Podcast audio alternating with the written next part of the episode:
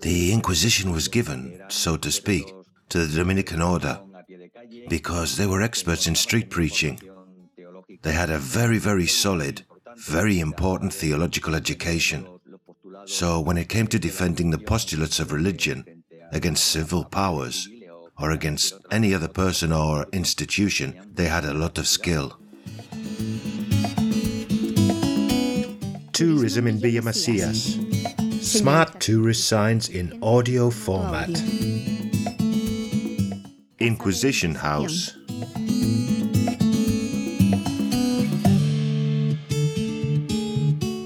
The Inquisition in Spain began in 1478, and many identifying elements from that period are still preserved in Extremadura.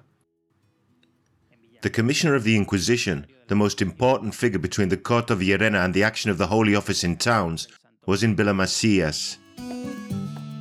In many towns in Extremadura, you can find houses similar to this one with the Inquisition coat of arms.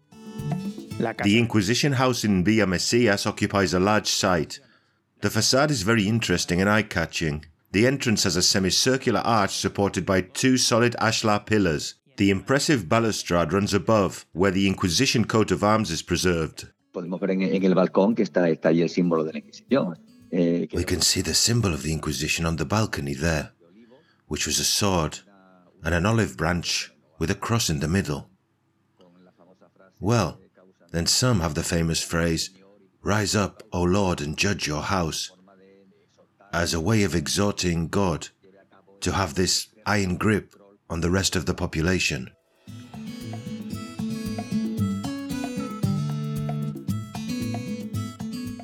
The coat of arms, with a hand holding the cross and a Saint Benedict behind it, represented with Saint Andrew's cross in the form of an X, the sword and the olive branch, all these symbols give us an idea of the character of its occupants the image of strength is established at the top of the cross, where two crossed keys, the Vatican symbol, show the pontifical inspiration and the strength of the Pope.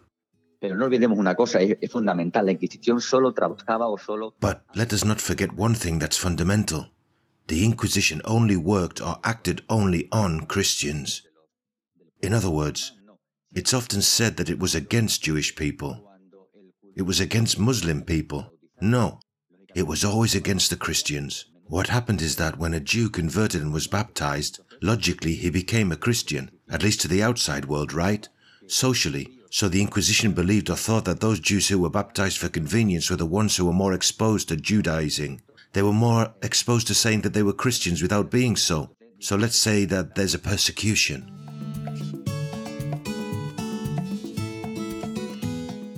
The house is easy to find, almost on the outskirts, on the road, and it's among others that will also attract our attention.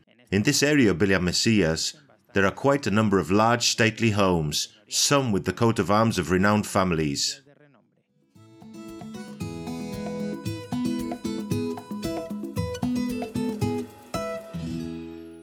A production for Radio Viajera, financed within the framework of the Project for the Development of Smart Villages of the Government of Extremadura and the European Union with the collaboration of Roots Around Extremadura and the support of Villa Mesias Town Council.